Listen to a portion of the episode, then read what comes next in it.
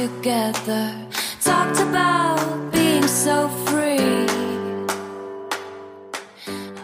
Willkommen bei Mit Milch und Zucker, wo wir mit Menschen Kaffee trinken, damit ihr sie kennenlernen könnt.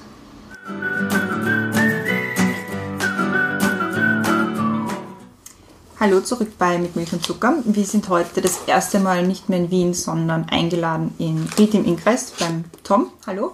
Danke für die Einladung. Guten Abend. Brenda ist auch wieder da. Hallo. Äh, Tom ist 41 Jahre alt und evangelischer Pfarrer in Ried am Innkreis. Oder im Ried im, im wie sagt man? Im Innkreis. Ried im Innkreis und in Scherding. Was das Thema für heute ist, erzählt die Brenda. Wir haben ja sehr lange überlegt, welches Thema wir, also wie wir das fassen ein bisschen, weil es schon, glaube ich, klar ist, über was wir mit dir reden wollen. Aber wir haben uns einfach ein bisschen mit Freunden gesprochen, was so ein Überthema sein könnte, nämlich außer das Offensichtlichste. Und haben uns gedacht, ein schönes Thema wäre Verantwortung. Weil man, glaube ich, das ist so unser Verständnis gewesen, weil man, glaube ich, als Pfarrer auch sehr viel Verantwortung für andere Menschen trägt und für deren Seelenwohl oder so. Das ist so unser Thema, haben wir uns überlegt. Aber zum Einstieg, wie immer unsere, also eine, eine leichte Einstiegsfrage. Was ist oder war ein guter Kaffee für dich? Also jetzt nicht nur der Kaffee an sich, wie er geschmeckt hat, sondern die Gesellschaft, das Aroma des Kaffees, also der Ort, der Ort, genau. Ein richtig guter Kaffee für mich war natürlich der, den ich mit meiner Frau beim ersten Treffen getrunken habe. Das war damals in Linz in einem Kaffeehaus, das es heute, glaube ich, gar nicht mehr gibt. Der Kaffee ist mir deswegen in Erinnerung, weil es einerseits das erste Treffen mit meiner jetzigen Frau war und weil er mir natürlich kalt geworden ist beim Trinken. Zu viel gesprochen. Weil wir einfach zu viel gesprochen haben, genau. Und das halt einfach verstärkt worden ist, boah, wir reden ja immer noch. Und es ist immer noch spannend. Hat es eigentlich nur ein bisschen spannender gemacht, weil ich gewusst habe, es, es geht immer noch.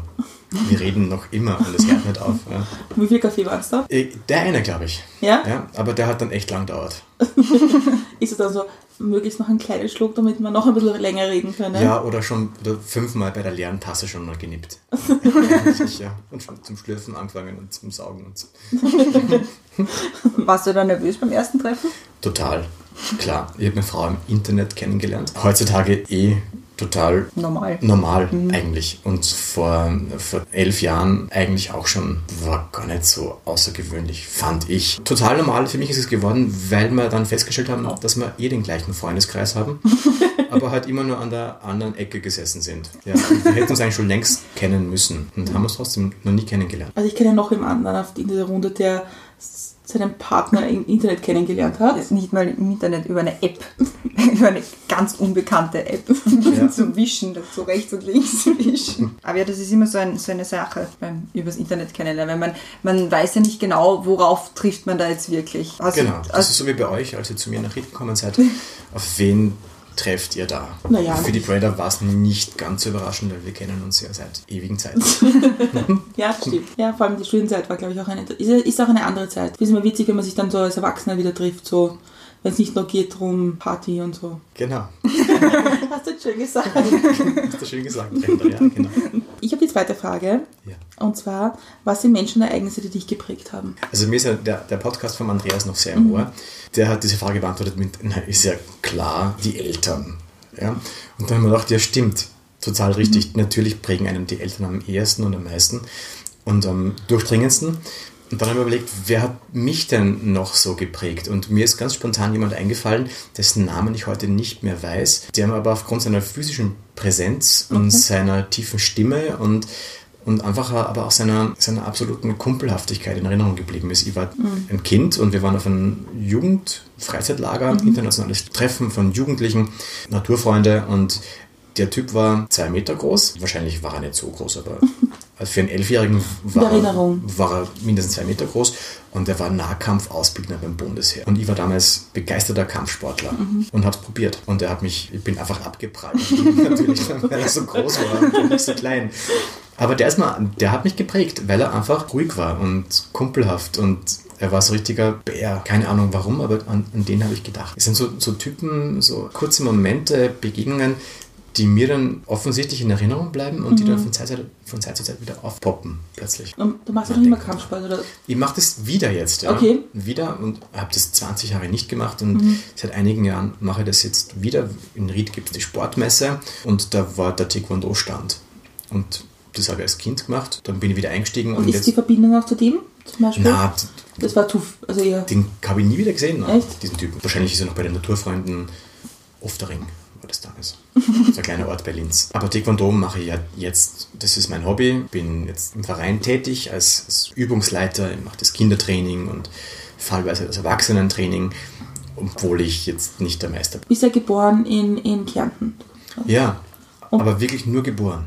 Und dann nach, nach, nach Linz. Mit dem letzten Umzugskarton vom Krankenhaus nach Linz. Von Klagenfurt.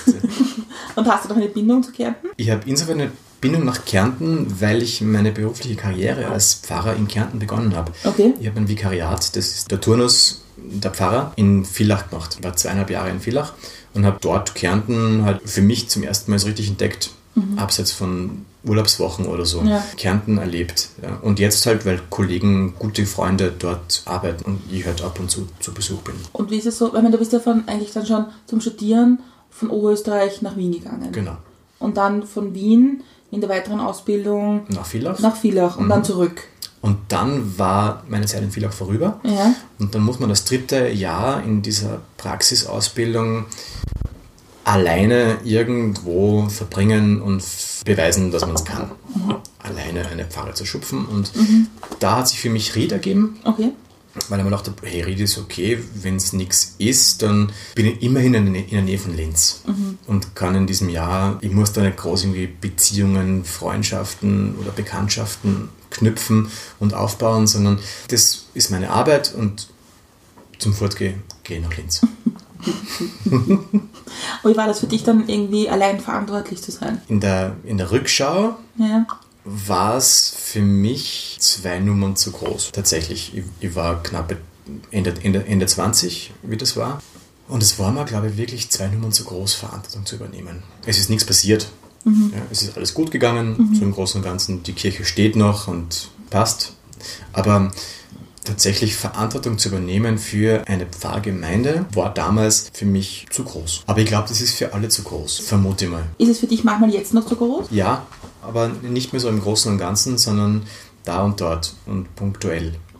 Weil ich selbst natürlich gereift bin, weil ich selbst Erfahrungen gesammelt habe, weil ich gelassener geworden bin, weil ich vieles äh, sein lassen kann, ohne das Gefühl zu haben, das ist jetzt verloren oder es zerbricht oder ich bin gescheitert. Das macht es insgesamt für mich lebbarer und ich kann sagen, jetzt ist es leichter geworden und das passt jetzt. Ja. Und was sind so, was sind so deine Aufgabengebiete? Was ist so dein Verantwortungsbereich? Als evangelischer Pfarrer ist man in Österreich grundsätzlich einer Pfarre zugeteilt, wenn man diesen, diesen Weg einschlägt. Es gibt ja Pfarrer in Sonderpfarrämtern oder in Sonderfunktionen, die dann keine Pfarrgemeinde haben.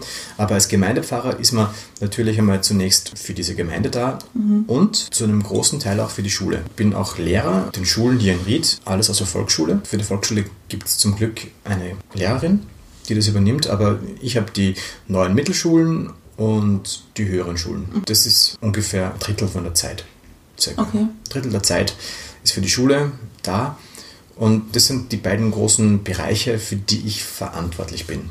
Und das sind die Bedürfnisse und die Anforderungen bezüglich der Verantwortlichkeit ganz unterschiedlich, weil auch die Werte und die Maßstäbe in diesen beiden Bereichen total unterschiedlich sind. Unser Bischof hat einmal gesagt, Religionsunterricht ist Kirche in der Schule und irgendwie habe ich den Eindruck gewonnen im Laufe der Jahre, dass das nicht stimmen kann, weil in der Schule halt einfach, da geht es um was.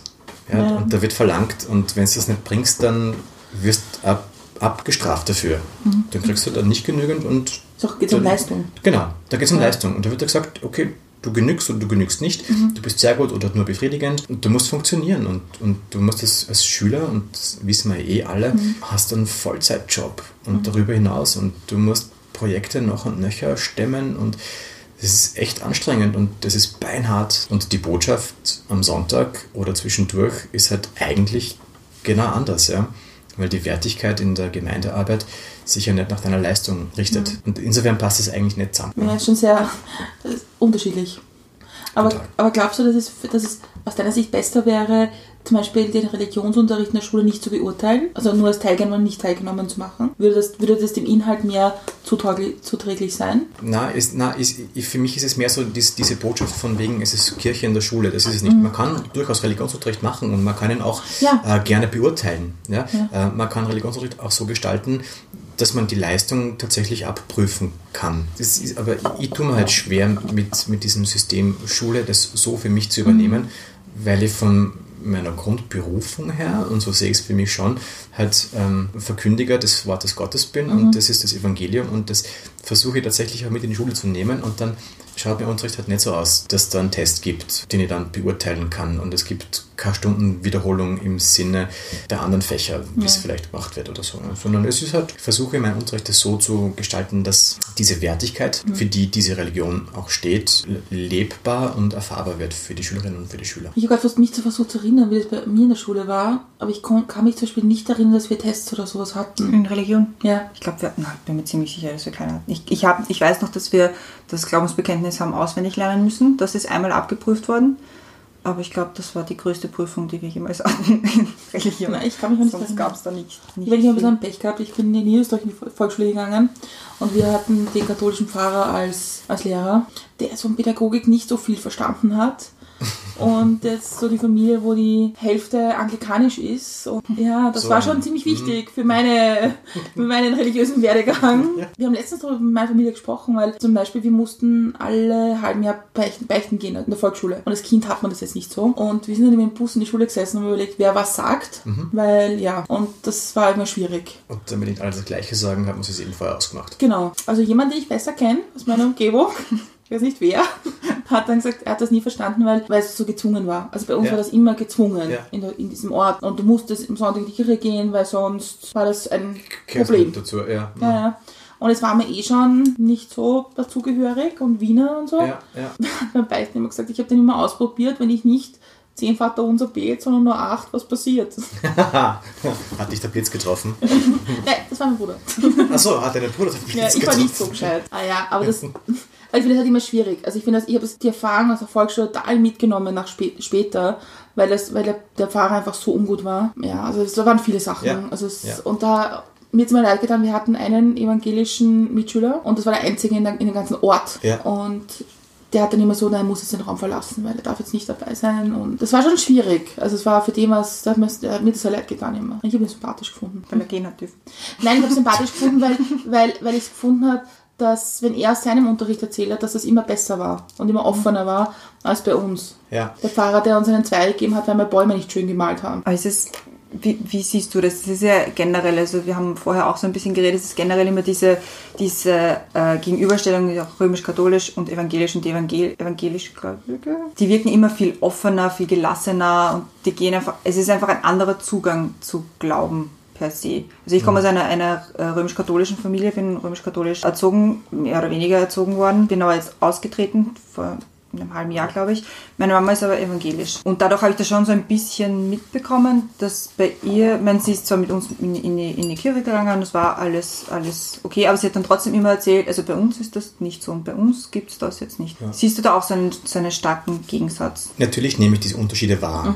Klar. Natürlich ist die Glaubenspraxis eine andere da und dort. Es ist halt immer die Frage, wohin man den Blick lenkt ja, und welche Perspektive man einnimmt. Schaut man darauf, was einen trennt, oder schaut man auf das, was wir eh gemeinsam haben und was uns eint. Wenn man dann hinschaut, was uns trennt, ja, man, den Evangelischen haftet so das Vorurteil an, wir sind die Lockeren und die Liberalen und die Fortschrittlichen und die Modernen und bei uns dürfen die Frauen Pfarrerinnen werden und heiraten auch und die Pfarrer natürlich auch und eine Familie haben und, und das ist ja viel gescheiter und das Zölibat gibt es nicht und so. Ja, dafür haben wir andere Probleme. Die, die evangelische Kirche hat zum Beispiel wenn es um das geht, das Problem, dass es bei uns keine einheitliche Linie gibt. Es gibt niemanden, der von oben herab eine Richtung vorgibt, der sagen könnte, wie der Papst, hey, pass auf, wenn es um das geht, dann ist das unsere Linie. Ja, sondern evangelische Christen haben sich halt seit jeher zur Aufgabe gemacht, vor Gott und ihrem Gewissen selbstverantwortlich Glaubenssätze zu formulieren. Ja, und das, das auch auszubilden. Und das ist natürlich unheimlich schwierig, weil erstens mal bist du selbst in der Verantwortung, ja, das herauszubilden. Du bist selbst verantwortlich dafür, diese Glaubenssätze zu entwickeln und diese Beziehung mit Gott zu erhalten und einzugehen und, und am Leben zu erhalten. Also du musst als evangelischer Christ, musst, du musst, aber das haben sich evangelische Christen halt seit jeher zur Aufgabe gemacht, eigenverantwortlich vor Gott und dem eigenen Gewissen Glaubenssätze auszudrücken und zu formulieren. Es gibt niemanden, der sagt, so wird geglaubt. Ja, das macht es für uns natürlich schwierig, weil wir können uns nicht zurücklehnen und sagen, das passt schon, so ist es einfach. Ja, sondern wir müssen immer darum kämpfen und darum streiten, nicht nur jetzt im Kleinen, sondern auch im Großen. Es gibt in unserer Kirche halt immer wieder Streitthemen, die tatsächlich ausgefochten werden müssen. Da wird darum gerungen. Gerade jetzt um die Frage der Segnung von Homosexuellen, das ist Kagmade Wiesen bei uns, weil es eben niemanden gibt, so ist es. Ja, also keiner sagt nein und keiner sagt aber selbstverständlich, sondern wir müssen uns echt hinsetzen. Es gibt bei uns diese Synode, das ist das kirchenleitende Gremium Okay. aus ähm, Priestern, also aus Pfarrern, aus Laien, sogenannten Laien. Und die, die müssen dir das ausschnapsen. Irgendjemand wird dann halt da sitzen und sagen, oh, ich, ich bin in der Minderheit. Das wird anders entschieden, als ich will. Aber wie ist das dann, wenn, also ich meine, in welchem Rahmen, also jetzt geografisch nämlich auch gesehen, ist das dann diese Synode Die ist für Österreich. Für Österreich? Ja, für die evangelische Kirche in Österreich. Okay. Ja. Also wir in Österreich, wir können beschließen, wenn wir das so wollen, dass wir die Dinge so oder so handhaben. Ja.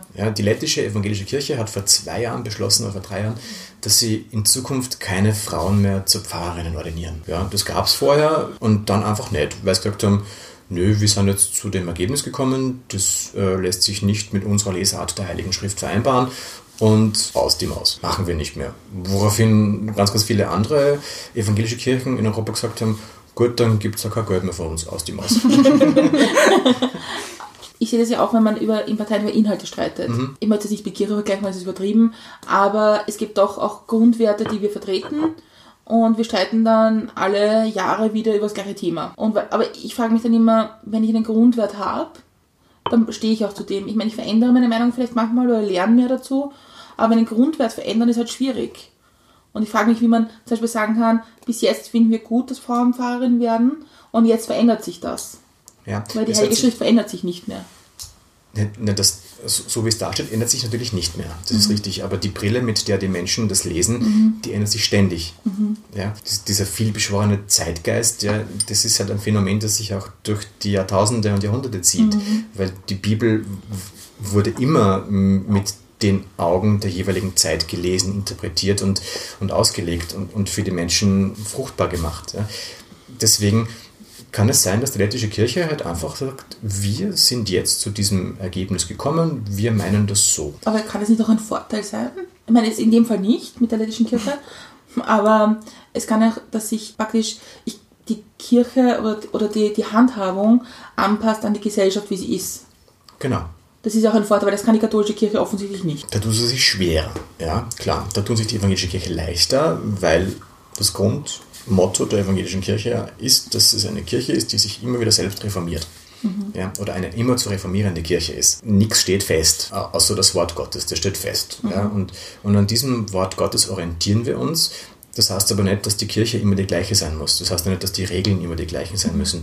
Das heißt nicht, dass die Gestalt dieser Institution oder die Gottesdienste immer gleich sein müssen. Ganz im Gegenteil, das ist immer halt einer Reformation, einer Rückbesinnung, einer Weiterentwicklung, einer Modernisierung, wenn man so will, unterworfen. Und das ist schon gut so. Ich finde das sehr sympathisch. Ich finde das, ich finde das wirklich Ja. sehr sympathisch, wenn man sich nämlich selbst reflektiert auch, wo man gerade steht.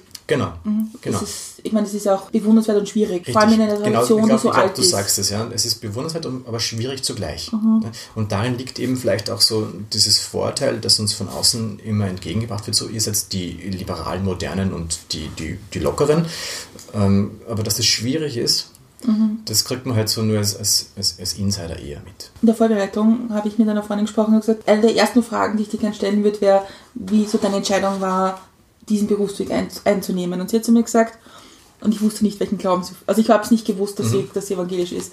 Und sie hat zu mir gesagt, weißt du, das ist das, das ist das Problem von euch Katholiken. Eines Weil, der vielen. das ist gerade das Problem, weil sie gerade, ich sehe das, ich sehe das immer durch die katholische Brille. Ja. Weil sie gerade, für, für jemanden, der katholisch ist, ist die Entscheidung, Pfarrer zu werden, eine sehr einschneidende und eine sehr lebensverändernde, weil man das Leben, so wie man es halt im Umfeld kennt, nicht führen wird können. ja. Aber für Evangelen ist das anders. Ja und nein. Okay? Ja und nein. Also klar, dieses, ähm, die Möglichkeit, Familie zu haben, ein, eine Partnerschaft einzugehen, klar, die ist gegeben. Aber ich würde es nicht sagen, dass das Leben eines Pfarrers sich deswegen dann überhaupt nur noch nicht mehr von anderen Lebensentwürfen unterscheidet. Ja. Nein, ich glaube, das ist immer, wenn man eine spezielle ähm, Beruf, einen speziellen Beruf eingeht, wahrscheinlich oft so auch, wenn man sagt, ich entscheide mich Arzt zu werden. Ja, genau. Wo man ja auch eine Verantwortung hat. Genau, Verantwortung, aber auch halt einfach halt an, also an Lebenssituationen, die halt andere nicht haben mit diesen Bereitschaftsdiensten und du musst halt zur Verfügung stehen und du kannst nicht einfach auf Urlaub gehen, weil du musst dich mit anderen absprechen und du musst schauen, dass das passt und so.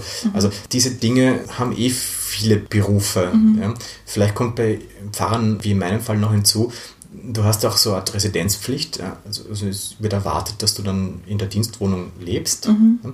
Und diese Dienstwohnung wird da zur Verfügung gestellt und die ist halt da und du musst halt nehmen, was, was kommt. Also, du hast da halt im Normalfall nicht ausgesucht, wie der Küche ist und du hast dann das Bad nicht ausgesucht und wenn du aber ein neues Bad willst, dann musst du halt schauen, dass du dafür eine Mehrheit findest in einem Kirchengemeinderat, der bereit ist, Geld in die Hand zu nehmen und zu sagen, gut, wir renovieren das Bad. Also du kannst Okay. Wusste so nicht. selbst nicht entscheiden. Ja? Und wir hier, meine Frau, die hat eine Hündin und wir planen einen Wurf zu machen mit dieser Okay. Hündin und so. Und, und das ist halt alles selbstverständlich, weil wenn ich privat irgendwo wohne, dann frage ich nicht, ja? sondern dann, dann mache ich das einfach und das ist dann wurscht. Ja? Aber hier ist es schon was anderes, weil wenn da irgendwie zehn Welpen herumliegen, dann muss ich das vorher zumindest sagen. Damit das bekannt ist und dass sich nicht irgendjemand wundert, dass da plötzlich irgendwas anderes ist.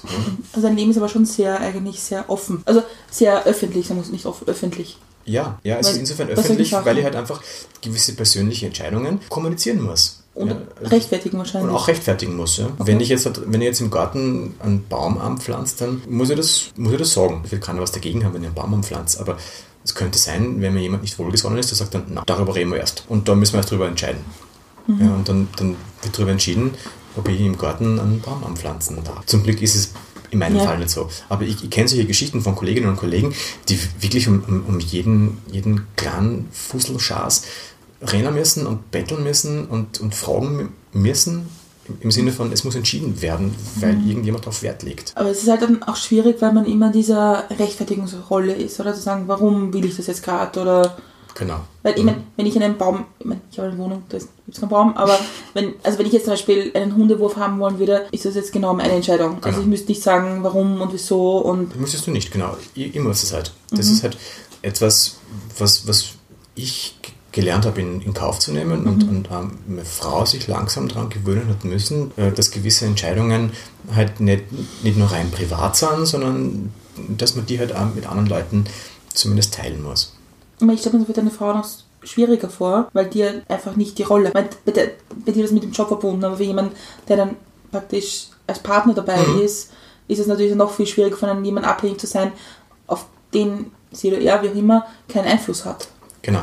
Zumal meine Frau halt eine diese klassische evangelische Pfarrfrau ist. Das ist also ein, ein, ein Klischee, das halt langsam am Aussterben ist, dass die Frau des Pfarrers halt den, den Kinderkreis leitet und den Religionsunterricht besorgt und äh, die Stricktanten betreut und die Frauenrunde und das Basteln und den Adventbasar und Die und klassischen überhaupt. Frauenrollen, unter Anführungszeichen. Ja, genau. Und, aber halt mehr. Ne? Also eigentlich die rechte Hand des Pfarrers ist. Ja? Und genauso viel arbeitet in der Pfarrer wie der Pfarrer, aber halt nur, nur unter Anführungszeichen die Frau ist.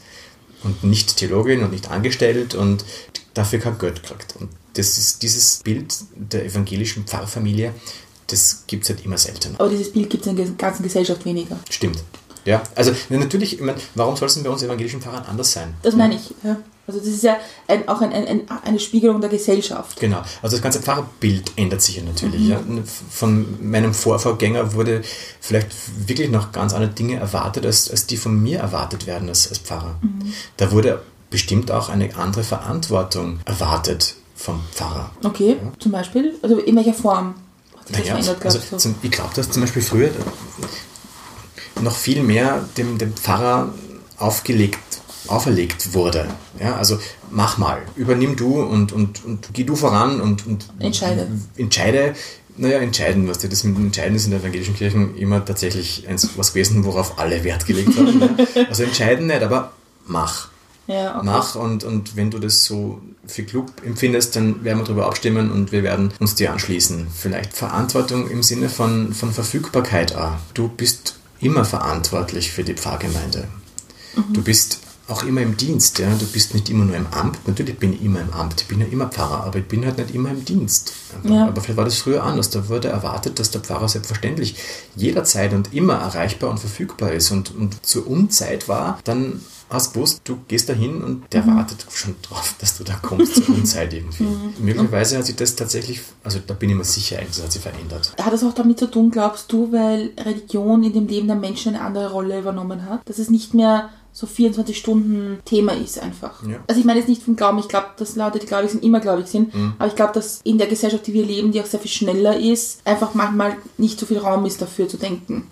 Weil man hat irgendwie Job und Familie und 150 Es hat einfach einen anderen Stellenwert als Ja, und dass, dass man vielleicht nicht, dass es manchmal vielleicht äh, nicht mehr gebraucht wird um drei in der Früh. Selber im eigenen Stimmt, Leben. genau. Also es wird tatsächlich nicht mehr so oft gebraucht. Ja, die- Inanspruchnahme von, von religiösen Dienstleistungen hat im Laufe der Jahrzehnte bis heute auf jeden Fall abgenommen. Ich kann davon nicht sprechen, ich bin jetzt seit 13, 14 Jahren in, in diesem Beruf tätig. Insofern kann ich nicht sagen, wie es vor 50 Jahren wirklich gewesen ist. Aber ich vermute mal, dass früher einfach wirklich öfter der Fall war, die religiösen Bedürfnisse der Menschen noch ausgeprägter und präsenter waren und man gesagt hat einfach so, hey, äh, da ist jemand gestorben, du kommst bitte ins Haus zur Aussegnung. Ja, also unser Leichnam des Opas, der geht jetzt erst raus, wenn du da warst und Worte gesprochen hast. Das, das kommt, das mir zweimal passiert in 14 Jahren, dass mich jemand um sowas gebeten hat. Natürlich war ich dann da und habe das gemacht, aber diese, Dürf diese Bedürfnisse der Leute, die sind wirklich weniger geworden, wahrscheinlich. Glaubst du, dass, dass sich das auch verändert hat, dass Leute mehr die Gemeinschaft suchen? In einer Zeit, wo, wo halt die Gesellschaft sich voneinander mehr teilt und man mehr Dinge alleine macht und halt das Internet da ist und man so kommuniziert, dass es schon wieder eine Rückbesinnung gibt, hat, wenn ich mich engagiere oder wenn ich was tun will, dass ich das mit anderen Menschen gemeinsam machen möchte. Nein, das nehme ich nicht wahr. Ne? Na, na echt, ehrlich nicht. Ja, also ich, ich glaube, du, du musst schon sehr weit sein, um, um den Kontakt zu einer Kirchengemeinde zu suchen. Du musst schon ziemlich weit sein im Glauben und, und in deinem Entschluss, tatsächlich was gemeinsam mit anderen erleben zu wollen. Zu machen ist dann vielleicht sogar nur ein Schritt weiter. Ja, weil ich glaube, viele Leute einfach in die Kirche kommen, um um zunächst mal zu konsumieren, was ich völlig okay finde. Also meine, Kirche hat ja ein Produkt, das sie vermarktet seit gut 2000 Jahren und das macht sie mal mehr, mal weniger gut. Aber das ist es, ja. Wir haben was zu sagen in einer bestimmten Richtung und Leute kommen und, und konsumieren das auch. Das finde ich völlig okay. Und in weiterer Folge machen Menschen dann auch was gemeinsam, tauschen sich darüber aus im besten Fall als erstes Mal und, und plötzlich entsteht dann sowas wie wirklich ein, ein tragendes Netz an Gemeinde und Gemeinschaft, wo Menschen nicht nur konsumieren, sondern auch etwas bewegen wollen. Ja, so wie in einer politischen Bewegung. Ja. Ich, ich habe nicht darüber nachgedacht, irgendwie jetzt die Woche und habe mir überlegt, okay, was wäre für mich eine so ein, sind Gründe, mich einer, einer, einer religiösen Bewegung anzuschließen. Und für mich war eigentlich der Punkt, dass das für mich Wichtigste wäre, eine Gemeinschaft oder Menschen, die halt das gleiche denken wie ich oder denen gleiche Werte wichtig sind wie mir. Das wäre für mich so das Oberste gewesen, aber da dürfte ich ein bisschen eine Ausnahme sein. Na, na, na, gar nicht, ja. Also wenn ich jetzt an dich denke und oder, oder an dich, ja, ist jetzt ähm, politisch aktiv. Ihr habt die Werte, ihr habt diese Vorstellungen davon, wie unsere Gesellschaft aussehen sollte oder könnte. Und ihr habt davon eine Vorstellung, wie das bewerkstelligt werden kann, im besten Fall. Und dann sucht man sich Gleichgesinnte. Ne? Und, und plötzlich äh, findet man sich vielleicht sogar wirklich in einer Partei wieder und, und macht dann politische Arbeit. Und ganz ähnlich ist es ja in, in der Kirche. Aber du musst halt, wenn, wenn du sagst, du suchst Menschen, die das gleiche denken wie du, naja, du hast es halt in, in diesem Bereich gefunden. Andere finden es halt vielleicht wirklich noch in der Kirche. Ich, ich glaube, ich glaub, ganz ehrlich, ich, ich glaube, dass das nicht ausschließt. Weil ich glaube, dass das unterschiedliche Themen sind. Genau. Weil ich glaube, wenn ich über Politik nachdenke oder politische Bewegung, habe ich natürlich meine Grundwerte, die ich sehe. Aber für mich geht es darum, wie funktioniert eine Gesellschaft. Und wie funktioniert das, das Zusammentun zwischen Staat und Gesellschaft. das hat jetzt für mich noch nichts mit Einstellungen zu tun. Also da, ich glaube, da bin ich sehr pragmatisch, für mich jetzt. Ja. Da geht es auch für mich um, wie geben wir unser Geld aus einfach. Und ich glaube halt, dass, dass, dass Kirche was anderes geben kann. Ja, okay. Mhm. Die kann was Emotionaleres geben. Weil, also emotional sehe ich das nicht bei einer, Be bei einer Bewegung, bei einer politischen Bewegung. Weil es da für mich um was anderes geht. Und deswegen, ich verstehe das, ich weiß nicht, zum Beispiel mein Großvater, bevor er gestorben ist, vor Jahren haben wir angefangen, die Zeugen Jehovas meinen Großvater zu besuchen. Und der gesagt hat, also, Freunde, nein, ich bin Church of England, aber wir können gern reden. Ich habe es mal ein bisschen, bisschen lustig gefunden. aber Das ist schon ein bisschen und die waren dann halt alle so drei Wochen bei meinem Großvater besuchen, der halt dann schon alleine zu Hause war. Und bis zu seinem Tod heuer waren sie ihn immer besuchen. Auch, und das habe ich, und das hat ihm total viel gegeben. Und das, aber es war etwas anderes, was ihm niemand anderer geben hätte können. Und das habe ich irgendwie wichtig gefunden. Und das habe ich auch sehr bewundert, dass die das gemacht haben, obwohl sie gewusst haben, okay, das hat jetzt mit ihrer Religion gar nichts zu tun. Okay. Mhm. Aber trotzdem noch ins Pflegeheim zu kommen und, und so, das war schon, habe ich, habe ich menschlich eine große Leistung gefunden. Und vielleicht geht es mir auch, also vielleicht sehe ich auch, und das erkenne ich auch an, sehr stark, den Humanismus, der da ist in, in Religionen und in Ge- Kirchengemeinden. Das war mein Beitrag. Das sind mir Dinge, die ich dann rausschneide, weil ich mir nachher denke, ich schwafel schon wieder. Ja. Aber wieso? Das ist doch jetzt total eine spannende Geschichte gewesen. Ne? Vor allen Dingen, weil du ja etwas an, angesprochen hast, was in der Religion oder in Glaubensgemeinschaften so ein, das, das ein, ein, wesentliches, ein wesentlicher Impuls ist, ja? nämlich so diese, die- diese Menschenliebe. auch, Ja? Die, die Leute haben deinen Großvater besucht, weil sie, weil, sie, weil, sie, sie was Gutes tun wollten. Wahrscheinlich, ja? weil sie Ja. gemerkt haben, so, okay, der ist Church of England und der wird nie Jehovas Zeuge werden, aber wurscht, wir, besuchen den. Ja? Weil wir besuchen den trotzdem, weil es uns aufgetragen ist, weil es in der Bibel steht. Ich war krank und er hat mich besucht. Ja? Und da geht es um den Besuch und, und Menschen was Gutes zu tun und zu merken, dem taugt es und deswegen gehen wir wieder hin. Das ist ja was ganz Wesentliches an Glaubensgemeinschaften eigentlich. Und das habe ich, habe es sehr bewundert, ich finde es, habe das sehr toll gefunden, es war dann sehr, lust, sehr lustig. Es war dann schon unterhaltsam am Begräbnis von meinem Großvater, weil die waren dann auch dort, die zwei, das war ein Paar. Und die haben sich allen Leuten vorgestellt, so, wir sind die, die Zeugen Jehovas. Das ist so, Die ich- beiden. Es gibt ja oft, oder zumindest in meinem Umfeld gab es diese Diskussion oft, äh, Kirche versus Glaube. Also dass Kirche nicht unbedingt, wenn man in der Kirche ist, dann ist man nicht zwangsläufig gläubig und man kann aber auch gläubig sein, ohne in die Kirche zu gehen. Wie siehst du das? Siehst du da eine Linie, wo du sagst, ab da ist es Glaube, ab da ist es Kirche? Oder Nein, also im besten, im besten Fall ergänzt er sich gegenseitig natürlich. Aber es gibt natürlich keine Kirche ohne Glaube. Ne? Aber es gibt auch einen, gewiss, äh, einen Punkt, wo es wo der Glaube ohne Kirche nicht mehr funktioniert. Glaube ist was, der Andreas hat das letzte Woche gesagt oder vorletzte Woche. Glaube ist, kann man Vertrauen sagen und damit hat er recht. Ja. Also Glaube ist ja so ein, eine Bewegung des Vertrauens. Wenn was bewegt, dann ist es lebendig und Glaube braucht diese Lebendigkeit im Austausch mit anderen. Glaube braucht die Erzählung, wie ich das wahrnehme, wie ich das sehe. Glaube braucht das sich reiben am nächsten. Glaube braucht dieses Reifen an, einer, an einer Hürde, an einer Herausforderung. Und das kannst du nur erfahren oder leben im Austausch mit anderen. Wenn du immer nur für dich im stillen Kämmerchen sitzt, dann werden dich die Fragen, die dich bewegen, irgendwann einmal langweilen, weil du halt nicht weiterkommst. Oder, oder du stellst sie dir gar nicht mehr, weil von außen nichts dazukommt. Insofern glaube ich, dass der Glaube an sich bis zu einem gewissen Grad alleine und für sich und ohne Gemeinschaft, ohne Kirche auskommt. Aber irgendwo ist dann der Punkt erreicht, wo es nicht mehr weitergeht. Und der Glaube, der nicht lebendig ist, ist halt, ich will nicht sagen ein toter Glaube, aber es ist ein stecken gebliebener Glaube. Und schade drum, echt schade drum dann eigentlich. Dass es dann liegt, dass man, dass manche auch nicht den richtigen Ort finden oder die richtige Institution, wo sie da eben sich austauschen können? Ja, oder halt manche einfach vielleicht sogar tatsächlich halt das Pech haben, niemanden zu treffen, der ihnen da einen, einen Impuls gibt oder ihnen was sagt, wo sie sagen, oh, wo, wo dann die Ohren spitzen ne, und die Augen zum Glitzern anfangen und sagen, wie ist echt jetzt so oder echt so kann man das sehen?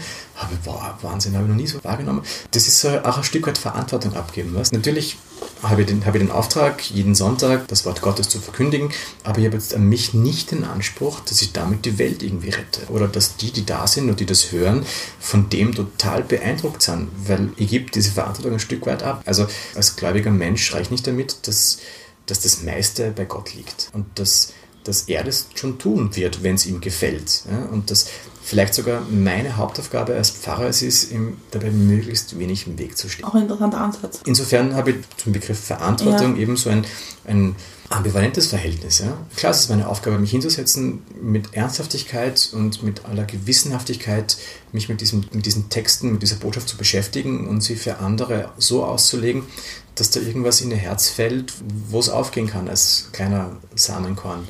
Aber im Großen und Ganzen, glaube ich, ist es Also damit der Gedanke mal da ist, oder? ja, aber nein, im Großen und Ganzen ist es einfach Gottes auch Sache. Es ist sein Ding. Es ist, es ist so ein bisschen wie, wie die Arbeit im Gefängnis für mich. Ich gehe ins Gefängnis und besuche dort Menschen. Ob die jetzt evangelisch sind oder nicht, das spielt jetzt keine Rolle. Echt? Also ist das, ist das Na, also na, ich, ich bin dann dort und irgendwann sagt, hey, da, da gibt es da gibt's jemanden, der könnte dich besuchen. Und, und dann sagt er, okay, passt, das, das mache ich. Aber, aber das muss jetzt kein evangelischer sein. Okay. Und den besuche ich dann. Und es ist jetzt zum Beispiel nicht meine Verantwortung, dass ich da hingehe und, und, und dass das ein, ein, ein gutes Gespräch im Sinne von, da geht es jetzt um was. Sondern ich gehe da hin und ich darf dort ganz naiv sein, so begreife ich das für mich. Und wenn der, der mir da gegenüber sitzt, sich dafür, sich dafür entscheidet, mich jetzt da stundenlang anzulügen, weil er mal halt irgendwelche Geschichten drucken will, weil er glaubt, das ist jetzt wichtig oder das ist lustig, dann ist das okay. Ja? Ich gehe da hin und bringe meine Zeit mit, bringe meine Aufmerksamkeit mit. Das ist für mich also ein Stück meine Verantwortung und zugleich meine Verantwortungslosigkeit unter Anführungszeichen, weil ich halt einfach, das ist nicht meine Aufgabe, dort Wahrheit ans Licht zu bringen oder in Wahrhaftigkeit mit jemandem zu sprechen, sondern ich bin dort und hauch mir das an. Meine Zeit ist geschenkt und meine, meine Beziehungsoffenheit, meine Freundschaft ein Stück weit und, und was dabei rauskommt, das ist nicht in meiner Verantwortung. Ne? Das liegt beim Gegenüber und wenn nichts dabei rauskommt, kommt dann nichts dabei raus. Ne?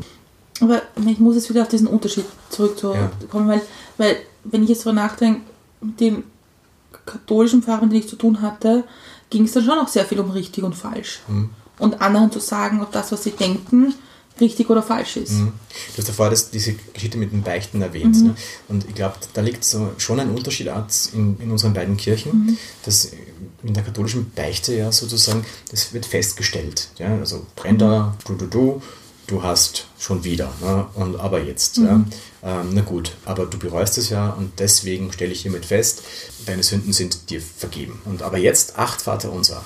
Ja, und dann gehst du nach Hause und dann denkst du, hey, mein Bruder hat das früher war immer ein bisschen gedrückt, ja, jetzt probieren wir mit Sex. Ja. Und dann hast du das Gefühl, naja, war nicht Sex genug oder man hätte auch acht beten sollen.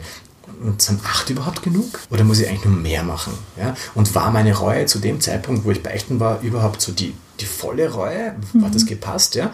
Und ist diese Feststellung vom Priester, dass es jetzt so ist, zu dem Zeitpunkt richtig gewesen? Und war seine, seine Buße, die er mir auferlegt hat, ausreichend? Ja? Und, und da ist so ein Unterschied, dass es in der evangelischen Kirche eben so ist, dass, dass, dass Gott etwas zusagt. Ja? Also Gott ist nicht jemand, der, der in der Beichte etwas feststellt. Also das ist kein konstatierendes Geschehen, sondern es ist so ein konstituierendes Geschehen. Es wird nichts ein für alle Mal festgestellt und es ist es so, sondern es wird etwas ermöglicht, es wird etwas in Aussicht gestellt, es wird eine Zukunft eröffnet ja? und sagt, hey, passt, also Gott will dir vergeben und mach dich auf den Weg dieser Vergebung und schau, was dabei rauskommt. Aber ich, ich bin ja noch einen Schritt vorher. Ja. Weil, weil bei der, genau bei dem Beispiel der Beichte, ja. also wenn man das in der Volksschule lernt, wie man, wie man beichtet, wie man das tut und so weiter, das wird schon aberkannt, dass man das in Frage stellt. Also ich glaube, in Frage stellen wird dir nicht antrainiert in der katholischen Kirche. Aha, mhm. Das ist, glaube ich, schon ein Unterschied. Weil wenn du acht Vater unser kriegst, dann wird das schon richtig sein, wenn das der Pfarrer sagt. Das ist ja, glaube ich, ein, ein, ein wesentlicher Punkt. Also mich hat das mal sehr gestört. Also, weil ich Ja. gefunden habe, Aber ist, ist, es das, ist es das wirklich? Ich meine, du, du, bist, du bist ja nicht nur, nur weil du Katholik bist, entmündigt. Ja? Nein, aber in, in, in, in, in Aber dem, du, in du dem, denkst ja weiter, Setting. oder? oder? Oder du hast das Gefühl, so, ist es dann wirklich, ist es das, passt es jetzt? Ja, das, War es das wirklich? Ja. ich, ich glaube, ich glaube, dass es, dass es mein Weg aus der Kirche in dem Fall war. Aha. Also mein persönlicher. Weil ich dann, weil ich für mich festgestellt habe, erstens kann ich manche Inhalte nicht teilen. Also die finde ich einfach von meinem Wertesystem anders. Und ich mag das auch nicht bevormundet zu werden oder zu sagen, also nur das ist richtig und das ist falsch und alles dazwischen gibt es mal gar nichts. Das, was der sagt, ist immer richtig. Und ich glaube, damit, also es war für mich dann klar. Also es ist, Aber das ist, glaube ich, eine persönliche Entscheidung. Ja, und das ist natürlich auch eine Entscheidung, die davon abhängig ist, was du so in einem immer erweiterten Kreis deiner religiösen Wahrnehmung Ja. hörst und siehst. Ja? Weil es kann natürlich sein, dass dein Pfarrer vor Ort halt tatsächlich so ein konservativer Knochen war, der das halt so gemeint hat. Ja. Aber es gibt genug katholische Geistliche, die das ganz anders sehen ja. und, und die in ihren Gemeinden das ja ganz anders zum Ausdruck bringen. Das glaube ich, ich also natürlich glaube ich das auch. Ich glaube, also ich glaube nicht per se, dass alle Katholiken böse sind. Das wollte ich jetzt nicht ausdrücken und alle Pfarrer böse sehen. Das war jetzt nicht der Hintergrund. Ich glaube einfach, also, äh, und das ist ja das, was auch wie ich mir deinen Lebenslauf ein bisschen angeschaut habe, was du machst, das habe ich wahnsinnig spannend gefunden, weil es so unterschiedlich ist. Mir nicht gefällt zum Beispiel in der katholischen Kirche, dass ich als Frau mal prinzipiell weniger wert bin. Und das ist schon ein Punkt für mich, wo ich sage, damit ist für mich vorbei. Ja. Weil ich kann, das, das, das passt dann nicht mehr für mich. Ja, ja, und ich glaube, das kann man tatsächlich auch nicht schönreden. Mhm. Glaube ich, ja. Also da hilft es nicht, wenn man sagt, ja, aber in der Pfarre vor Ort ist es anders. Weil letztlich zählt es nicht, was in der Pfarre vor Ort ist. Also es zählt nicht auf diese Weltkirche hin Ja. betrachtet. Ja. Natürlich ist es entscheidend und wesentlich, was vor Ort geschieht. Und da kann auch alles ganz anders erlebt werden. Aber letztlich ist es tatsächlich so, du, ja, du bist vielleicht wirklich in, aus einer gewissen Perspektive und von einem gewissen Standpunkt aus betrachtet. Als Frau hast du andere, sagen wir, andere, auf, andere Aufgaben. Ja, schön gesagt. Ja, aber das, und, aber, und das ist eben das, wo ich dann angefangen habe, daran zu zweifeln, dass das immer richtig ist, was da gesagt wird. Hm. Und ich glaube halt, von dem, was du sagst, ist es halt in der evangelischen Kirche schon anders. Ja. Da ist mehr Dialog. Genau, also wenn ich jetzt was sage am, am Sonntag in, der, auf, der, in der Predigt, ja, dann kann nachher jeder zu mir kommen und sagen, schau mal einmal zu, du hast da was gesagt, das stimmt so nicht. Ja, und dann können wir uns streiten. Genau das haben wir in unserem Spiel dann. Ja, cool. Wollen wir spielen? Also, wir, also ich habe ja bevor gesprochen, ähm, was, also, dass wir heute ein bisschen herumgefragt haben, was so Fragen wären, die die anderen Leute gerne stellen würden. Und ich meine, unser Publikum war wahrscheinlich sehr ausgewählt dafür. Aber was, also was ganz viele Leute gesagt haben, dass sie gern wissen würden, wie du siehst zum Beispiel religiöse Symbole in Schulen. Weil es halt auch ein aktuelles Thema ist. Also da komme ich wieder darauf zurück, was ich vorher gesagt habe mit diesen unterschiedlichen Wertigkeiten von, vom Evangelium und von dem, was in der Schule zählt und wichtig ist. Von daher bin ich eigentlich dafür, Kreuze aus den Klassenzimmern zu entfernen. Okay. weil das Kreuz für etwas steht, für eine Botschaft, für eine Wertigkeit, die in der Schule in dieser Form nicht vorkommt. Ich will damit die Schule gar nicht abqualifizieren. Ich will damit nur aus, zum Ausdruck bringen, dass da ganz unterschiedliche Systeme übereinander gelegt werden, die aber nicht deckungsgleich sind und die man so einfach auch nicht übereinander legen kann. Das sind Schablonen, die sich nicht gleichen einfach. Genau das gleiche wie, keine Ahnung, ein, ein Kreuz in einem, in, einem, in einem Gerichtssaal. Das hat da drin nichts verloren. Ja? Meine, Justitia ist blind, zum Glück. Hey, aber, aber, aber Gott ist nicht blind. Gott schaut ganz genau hin. Für Gott zählt alles. Ja, also das meine ich nicht, nicht mit dem erhobenen Zeigefinger, sondern f- für Gott zählt der Mensch. Ja? Und Ja. natürlich zählt das, was ein Mensch erlebt hat. Und natürlich ist für Gott wichtig, wie ein, ein, ein Mensch seine Haltung entwickelt. Das ist entscheidend. Das Ansehen der Person ist ganz wichtig und Gott entscheidet sich immer für den Schwächsten. Und wenn da so ein Wirstel vom Richter steht, dann, dann darf der Richter dann über diese, das Ansehen der Person hinwegsehen. Gott macht das nicht, das passt so nicht zusammen. Nö. Also religiöse Symbole, finde ich tatsächlich, haben in, in Klassenzimmern eigentlich nichts verloren. In Gerichtssälen auch nicht. Im öffentlichen Raum tut man es halt ein bisschen schwer, gewisse Krankenhäuser? religiöse. Hm? Krankenhäusern? Ja, da kommt es für mich schon auf den Träger drauf an. Ja. Ja. Also wenn, wenn das jetzt ein- wenn das ein, ein allgemeines öffentliches Krankenhaus ist, dann muss das nicht drinnen sein. In einem, in einem, in einem geistlichen Haus. Weil wir haben ja gerade die Diskussion äh, in der Politik, Hm. das Thema Kopftuchverbot für, für Mädchen in Schulen. Hm. Und ich sehe das ein bisschen, ich sehe das jetzt mal durch die staatliche Brille, also eigentlich durch die menschliche Brille und sage, eigentlich lasse ich mir ungern von anderen vorschreiben, was ich trage und was ich nicht trage. Ja. Und dahin geht, also für mich geht es dahin hinaus. Und es mag das Kopftuch ein religiöses Symbol sein. Weiß ich nicht, ist es das? Also die Muslime, mit denen ich so Kontakt habe, die, die kommen da zu unterschiedlichen Ergebnissen. Für manche ist es ein religiöses Symbol, für die Frauen nämlich ist es ein, oft ein religiöses Symbol. Andere sagen wir, sagen mir, na, das ist kein religiöses Symbol. Im ganzen Koran gibt es keine Stelle, wo dezidiert gefordert wird, dass eine Frau das oder so oder so zu, zu tragen hätte. Ich, ich, bin jetzt, ich weiß nicht, ja, ob das ein religiöses Symbol ist. Ich glaube, es wird zudem gemacht, also es wird benutzt auch dafür manchmal. Bestimmt hat das Kopftuch auch eine kulturelle Komponente. Ja. Und wenn es um das geht und wenn mit dieser Kultur einfach eine, eine gewisse Wertehaltung mittransportiert wird, dann finde ich es problematisch, wenn, wenn das Leuten, wenn, das, wenn, wenn Kinder das, Frauen überhaupt, das tragen müssen. Ich, das Müssen ist so das Problem, glaube ich. ja. Weil ich glaube, also das ist eben das, was ich versuche immer zu diskutieren, weil ich habe doch viele muslimische Freunde und sage, okay, wenn ich mich entscheide, ein Kopftuch zu tragen, ist es genauso, wenn ich sage, ich entscheide mich, ein T-Shirt von einer Band zu tragen. Ja. Also das ist halt, was es ich für mich entscheide. Mhm. Das geht dann mal auch gar niemandem was an. Deswegen finde ich es ein bisschen schwierig. Ja, es ist wirklich, es ist total schwierig, weil einfach so viele unterschiedliche Faktoren eine Rolle spielen, weil es eben nicht nur Religion ist, sondern es ist auch Kultur und es ist vielleicht auch ein Stück weit bis in den Familienkreis hineingehend wirksam, was damit verbunden wird mit diesem Kopftuch. Je nachdem, man, eine Frau, finde ich, kann sich dafür entscheiden, das Kopftuch aus kulturellen Gründen zu tragen, weil sie sagt, hey, meine Rolle ist es, mich unter dem, dem Mann zu unterwerfen und dafür ist für mich das Kopftuch ein Symbol. Dann, wenn sie es aus diesem Grund tragt, dann muss sie das auch akzeptieren können. Und sagen, gut, das ist halt deine Entscheidung, aber wenn du erwachsen bist, dann ist es auch was anderes, als wenn du ein Kind bist. Eben, ja. Ich meine, es ist, also ich habe mit einer Freundin von mir gesprochen, die Muslimin ist und ein Kopftuch trägt und sie sagt halt, ihre Kinder tragen Kopftücher nicht, weil sie sagt, sondern weil es die Mama trägt. Eben, Einfach, einfach nur das. Ja, Es ist nicht mehr, nicht weniger. Ja. Und müssen ist halt immer ein Problem. Ich glaube, sobald man Ja. anderen Menschen und Kindern vorschreibt, was sie tun müssen, Mhm. ist es immer schwierig. Genau, das Problem ist nur, wenn man sich sozusagen auf eine Individuallösung verständigt und sagt, jeder kann das halt so aus seinen Gründen tragen oder nicht tragen, wie er will, dann ist man immer herausgefordert, das erklären zu müssen. Das ist ja das Schwierige dran. Weil aus welchen Gründen tragst denn du das? Aus diesen Gründen. Oder warum trägst du es denn nicht?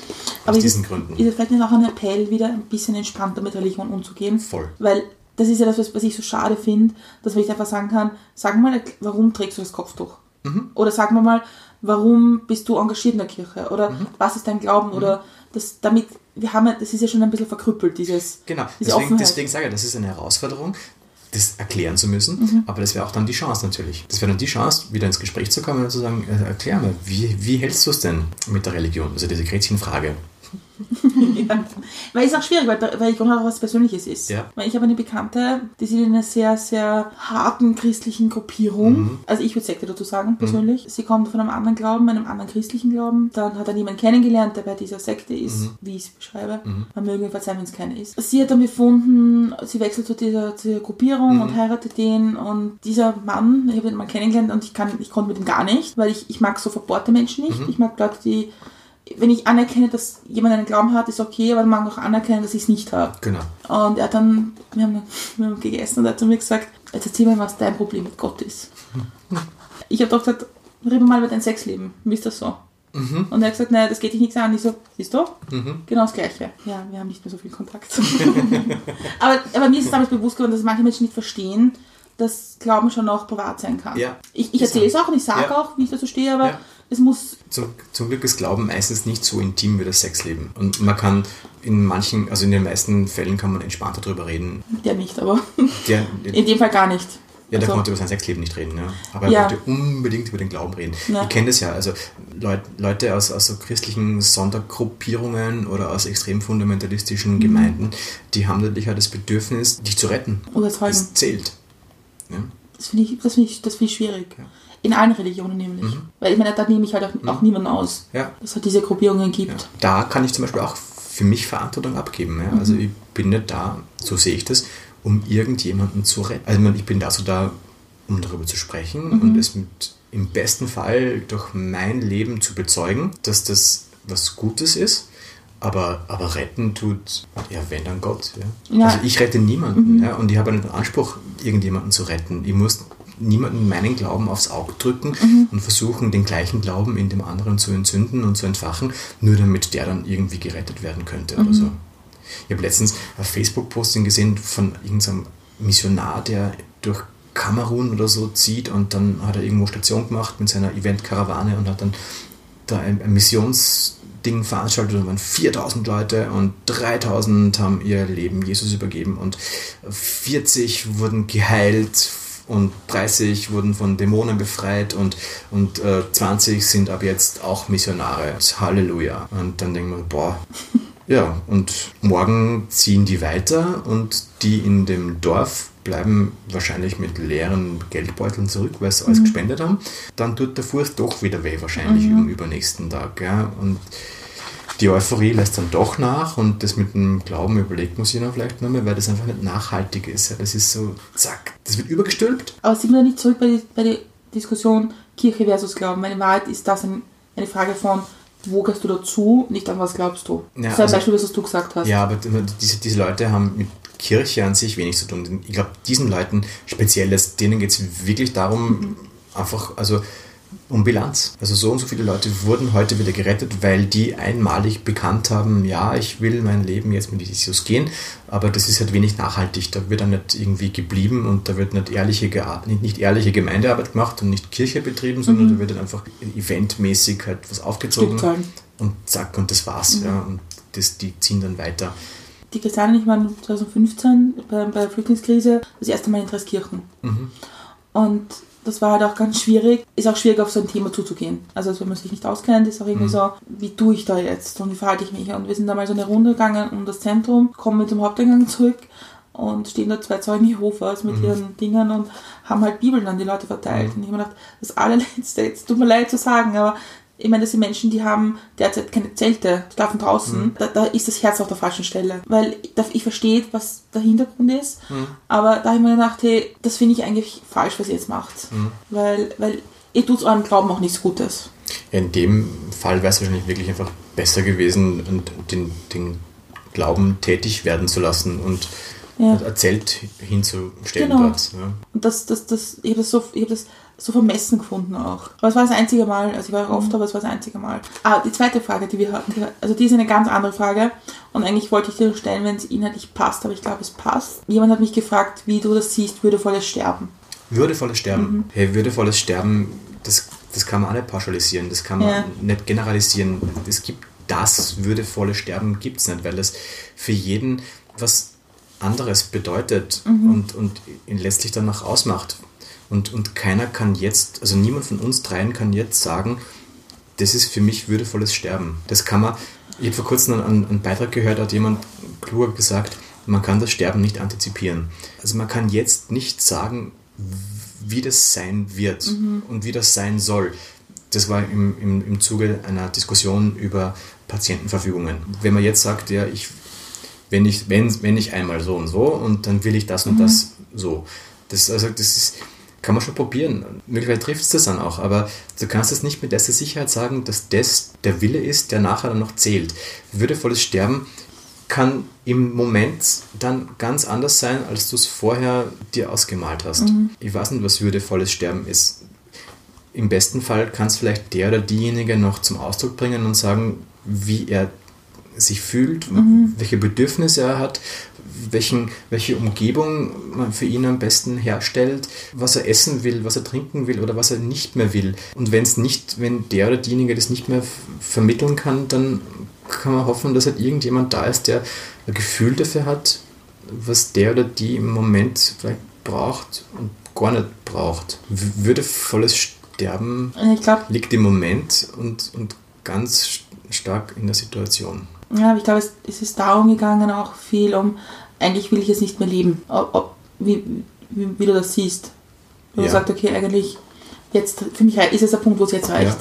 Ja, finde ich total, also finde ich total nachvollziehbar, kann ich nicht sagen, eben, wenn Ja, man das ja, eben, nicht nachvollziehen kann. Aber mein, mein Vater war zum Beispiel auch so einer, der hat auch so in einem Punkt in seinem Leben gelangt, wo er nicht mehr leben wollte. Und ähm, wir, seine Angehörigen, wir waren die, die damit ein Problem gehabt haben. Und wir wollten das nicht akzeptieren, nicht einsehen und, und nicht wahrhaben, dass der das, und das geht nicht. Ja, verdammt nochmal, reißt die zusammen und, und, und, und da tun wir alles dagegen und, und da wird jede Maßnahme wird da ergriffen, dass, dass, das, dass, dass er das ändert und dass das nicht geschieht, dass das wahr wird, dass er nicht belebt, ja? dass er sich das Leben nimmt zum Beispiel. ne? Aber für ihn war das ja kein Problem, weil seine Entscheidung war damals halt so getroffen und er wollte das nicht mehr. Ich habe nach langer, langer, langer Zeit, also mit, mittlerweile ist er verstorben, er hat sich das Leben dann nicht genommen, er ist an einer anderen Sache gestorben, aber ich habe lange gebraucht, um das dann zu akzeptieren, dass das seine Entscheidung war und dass es nicht dass ich nicht in der Position war und auch nie gewesen bin, das in Frage zu stellen eigentlich. Deswegen so im Hinblick so auf die Sterbehilfedebatte zum Beispiel. Mir tut es immer leicht, als Außenstehender und als Ethiker und als Philosoph und als Theologe zu sagen, ja, also wir haben hier das und, und, und, und da gibt es diesen Maßstab und, ja, und, und überhaupt, wenn wir als Menschen, wenn es dich selber betrifft, wenn du selbst in der Position, in der Lage bist, dass du nicht mehr willst oder nicht mehr kannst, weil das Leben einfach zu Ende ist und der Tod schon so präsent ist ja, oder die Krankheit so stark ist und so übermächtig ist und, und alles einfach nur noch schreit, dann bist du befähigt und ermächtigt zu sagen, Das reicht jetzt. es reicht jetzt oder es reicht jetzt auch nicht, ja, wie auch immer.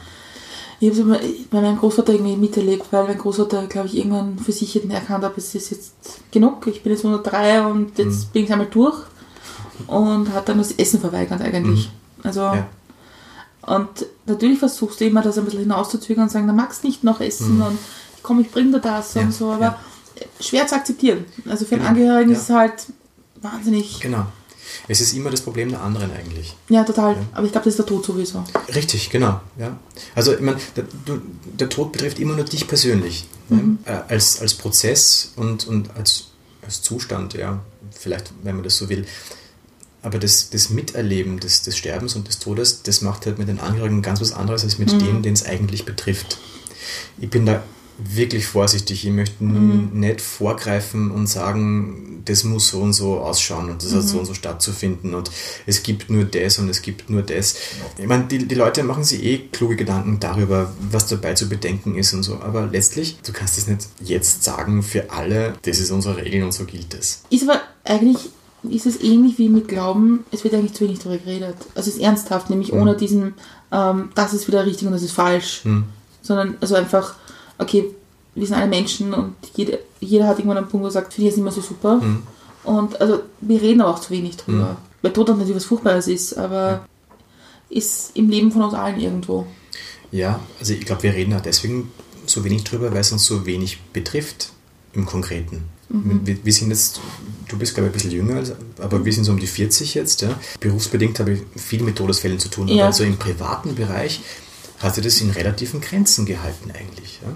Also es sind drei, vier, fünf Todesfälle im nächsten Verwandtenkreis. Vor noch 100 Jahren war jemand in unserem Alter, wenn er überhaupt selbst noch am Leben war, schon dutzendfach vom Tod betroffen. Und nicht nur irgendwo entfernt und weit weg im Krankenhaus hinter weißen Wänden, sondern konkret vor Ort, hier bei mir im Haus. Ja. Also die Leute haben vielleicht damals auch nicht mehr darüber geredet, aber sie waren einfach mehr davon betroffen und haben deswegen, glaube ich, einfach einen anderen Zugang gehabt, ein anderes Verhältnis zu diesem Tod, das wir heute in unserer Gesellschaft in der Form nicht mehr haben können, weil der Tod nicht mehr, vor, nicht mehr in unseren Wohnzimmern stattfindet, nicht mehr in den Schlafzimmern, sondern halt woanders. Mhm, stimmt. Und wir können uns davor ganz gut schützen, indem wir halt einfach sagen, nein, ich will die Oma so in Erinnerung behalten, wie sie war. Und ich schütze mich dann dadurch, dass ich halt nicht hingehe und mir das ansehe. Ja? Früher hast du keine Chance gehabt. Die Oma ist dann nur zwei Tage gelegen. Ja. Im, im ja. aufgebahrt, ja. Und du, du hast das anschauen müssen. Wir waren gestern, wir waren gestern in einem, in einem Pflegeheim für Demenzkranke, wollten dort Ideen einbringen. Jetzt, wenn ich da reingehe und mir die Menschen anschaue und sage, ich, mir tut es manchmal leid, dass sie so allein sind. Und ich finde es, ich, und das, also ich habe es im Kopf, dass es irgendwie, dass ich es total sch schwierig finde, dass Menschen, die in diesen Heimen sind, dann oft ein bisschen, jetzt warten wir mal, bis halt dann soweit ist. Sie ist ein bisschen abschieben. Mhm. Und das finde ich eigentlich sehr traurig, dass wir das in unserer Gesellschaft notwendig haben. Dass wir da nicht mehr, dass das nicht mehr gibt. Einfach auch mit sich mit Menschen, die halt nicht mehr so gut können, sich auseinanderzusetzen. Das finde ich wahnsinnig, das finde ich wirklich traurig, weil ich denke mal, das hat niemand verdient. Auch wenn jemand demenzkrank ist. Mhm. Na- Naja, die, die Krankheit spielt überhaupt keine Rolle in dem Fall, sondern die sind Ja, halt demenzkrank ist, aber kann sich nicht mehr erinnern daran, Ja, dass, dass ja. es ja vielleicht Besuch gab, das meinte ich. eigentlich. Ja, ach so. Mhm. Na, hat, hat, sich, hat, hat sich wirklich niemand verdient. Und ich, also diese, das, und das, wie wird das mir bewusst in solchen Momenten, also wenn es jetzt ist, in solchen Heimen oder in Dreskirchen, human, human zu sein und mit anderen Menschen was Gutes oder zusammenleben zu wollen und irgendwie das Beste zu geben, dass das schon nicht mehr so selbstverständlich ist. Nein, ist es nicht. Ist es sicher nicht. nicht. Und ich weiß ja gar nicht, ob, keine Ahnung, ob, ob ich das in der gleichen Weise handhaben würde, wenn ich es nicht einfach auf berufsbedingt arbeitsmäßig machen würde. Das kann ich gar nicht sagen. Ich, mir mir fällt es nicht schwer, es zu tun, aber es ist halt einfach auch Teil meiner Aufgabe. Ja, das wird auch ein anderes Werkzeug dazu, auf Menschen in schwierigen Situationen zuzugehen. Ich habe oft auch einfach einen, Auftrag dazu. Ja. also Aber haben wir das nicht alle? Das ist meine Frage. Haben wir das nicht alle eigentlich? Ist das nicht auch von jedem von uns hier die Verantwortung der Gesellschaft zu sagen, okay, es geht uns gut und es gibt viel und es gibt manchen Menschen, die geht es nicht gut. Und da, da mache ich jetzt auch keinen Unterschied, warum. Aber ist es nicht auch Verantwortung von uns an die Gesellschaft zurückzugeben? sagen, ich trage was bei. Mhm. Weil ich, ich Nutznießer auch davon. Und ich finde es aber schwierig, also ich finde es für mich schwierig, weil ich nicht die Ausbildung habe und weil ich nicht die, die Werkzeuge habe. Ja, du musst ja nicht, musst ja nicht das machen. Ich meine, du trägst eh was bei. Ja, aber ich würde gerne mehr beitragen. Wahrscheinlich ist das, also ich, ich, ich möchte jetzt da keine Ja, weil wieder meine, meine, meine Gedanken da. Also typisch katholisch schon wieder. Mache ich, mach ich genug? Echt? Ja, ist es genug? Habe ich genug bereut? Habe ich genug gebetet? Ist es genug? Echt? Ich würde gerne mehr. Na, das war jetzt ein Scherz natürlich. Okay. Ich habe so, Na, aber was ich damit sagen will, ist, Ja. ich meine, es mag Menschen geben, die, die sich wirklich weitestgehend zurückziehen und, und, Mhm. und wenig beitragen im Sinne der Solidargesellschaft oder Mhm. des etwas zurückgeben und sich kümmern und Verantwortung übernehmen. Mag sein, dass es wenige, dass es gibt, die das weniger tun als andere.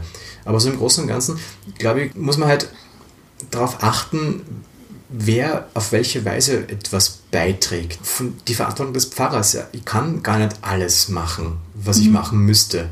Da gibt es einen Amtsauftrag und der ist irgendwie zwei Seiten lang bei mir und drei Viertel habe ich noch nie gemacht oder, oder kann ich gar nicht. Ja? okay. Ich musste irgendwie Manager sein und, und, und, und Finanzen und so und das interessiert mich nicht einmal. Ja. Ja, also natürlich gibt es ganz viele Dinge, die kann ich gar nicht beitragen, weil ich, weil ich nicht der Typ dazu bin. Du machst eh was, ja? sage ich jetzt einfach mal so ganz salopp. Ja? Wieso hast du das Bedürfnis oder das Gefühl, du tust zu wenig oder müsstest noch da oder dort was tun? Ja, ich glaube, es geht jetzt nicht um meine Person auch nur, sondern ich glaube, es geht darum, dass es. Also, ich habe mich zum Beispiel bewusst aus der Flüchtlingshilfe zurückgezogen, weil ich gesehen habe, dass das für mich, für meine Persönlichkeit jetzt nicht geht mehr. Ja. Dass ich da irgendwas zu weit drinnen bin. Aber ich glaube, dass viele Leute auch Angst haben davor oder nicht wissen, wie sie, wie sie sich einbringen. Oder Ich glaube, dass ganz viele Leute auch ähm, kein Bild davon haben, was es bedeutet, sich einzubringen und dass es ihnen vielleicht auch nicht bewusst ist, dass sie sich einbringen und ihnen das einfach nur niemand sagt, dass das eh schon was ist. ja, das kann sein. Und dann, dass dann daraus einfach halt dieses Gefühl entsteht, so, es ist zu wenig. Oder es ist nicht ich gut müsste noch genug mehr. vielleicht. Oder es ist nicht gut genug. Ja? Ja. Und dass dann irgendjemand sagt zu dir so, hey, Brenda, entspann dich. Ja. Ja, du machst eh den Podcast. Wer weiß, was das bringt. Wer weiß, wer deine Stimme hört und sich denkt, boah, die Brenda. Und Schwafelt so super. Ja, ich will auch so schwafeln können. ja. Na, Ja. Da gibt es auch in der Psychologie, ist nicht von euch irgendwer Psychologin? Nein, leider. Aber da gibt es auch in der Psychologie diesen, diesen Begriff, der mir nicht einfällt, aber ist das dann irgendwie so diese Selbstgewissheit oder so ähnlich, dass man Dinge tut und unmittelbar gar kein Ergebnis wahrnimmt oder sieht, sondern halt einfach was tut. Ja? Du hilfst Flüchtlingen und so und merkst aber so, ah, Mist, das habe ich erzählt zu wenig. Ja? Oder hat das was gebracht? Oder du warst einmal nett und hast einmal jemanden umarmt und das hat unmittelbar gar kein Ergebnis gezeitigt. Ja? Aber möglicherweise in, in fünf Jahren denkt dann dieser syrische Junge dran, dass er vor fünf Jahren von der Brenda umarmt wurde und das hat ihm damals vielleicht gar nichts so viel bedeutet, aber jetzt plötzlich, ja. Also Ja, dieses, verstehe dieses, dieses, dieses, dieser, dieses psychologische Phänomen, der, wie auch immer das heißt, ja, also einfach sich darauf zu verlassen, dass das jetzt vielleicht gar nichts unmittelbar bewirkt, aber irgendwann sickert und tut und dann sich dann doch was bewegt. Schön, Aber es, es ist trotzdem gut, dass Leute darauf hinweisen und sagen, wir müssen, wir sollten. Aber ich glaube, dass du gleich auch Leute brauchst, die sagen so, stimmt, aber schau mal, du hast eh schon. Freu dich doch mal über das. Ja? das habe ich, das, das, das habe ich schon in, äh, vor allem der Flüchtlingshilfe schon oft gesagt auch, dass die Leute sie manchmal auf sich selbst schauen müssen. Also es gibt einen Punkt, wo es zu viel ist. Das ist aber nochmal was anderes, finde ich. Ja, das ist total was anderes. Sich abzugrenzen und auf die eigenen Energiehaushalte zu schauen und zu sagen, "Oh, da kann ich jetzt aber echt nicht mehr, das ist nur was anderes. Na, auch die Emo- Emotion auch nämlich. Weil ich meine, ich, das ist, was ich vermute, für dich auch schwierig ist, weil es ist sehr viel Selbstreflexion notwendig, weil man natürlich sehr viele Probleme auch aufgebürdet bekommt. Und das muss mit dem man selber aber auch umgehen können, weil man ist ja Mensch auch noch. Also Ja. extra davon. Das, das stelle ich mir jetzt schwierig vor. Ja. Da braucht man schon noch diesen Zugang. Ja, also das ist für mich auch die Gelassenheit. Ja. Was, was ich nicht mache, das macht dann vielleicht wer anderer. Und, und eben ganz viel von dem, was ich machen kann in meiner Berufung als Pfarrer, das macht sowieso nicht ich. Toll Gott. Genau, weil er baut das Haus, ja, nicht ich. Ich wohne drin. Worauf bist du stolz? Also ich bin schon darauf stolz, dass ich, ähm, dass ich in vielen unterschiedlichen Situationen entschieden sein kann. Also das Wort authentisch behagt man nicht so und, und wahrhaftig schon gar nicht, aber entschieden sein kann. Also ich das ist etwas, was ich an mir doch mag, dass ich in den unterschiedlichsten Zusammenhängen und Kontexten entschieden sein kann im Sinne von, ich bin ganz da und bringe mich ganz ein und grenze mich auch klar ab, wenn es geboten ist. Also du hast vorher gesagt, so, du hast dir die Homepage angeschaut und da stehen so viele Dinge drauf, die ich mache und so und, und das taugt mir ja auch, im Gefängnis zu sein, in, äh, Militär. beim Militär zu sein. spannend. Genau. In der Schule zu sein, Mhm. in der Pfarre zu sein, im öffentlichen Leben zu stehen, Mhm.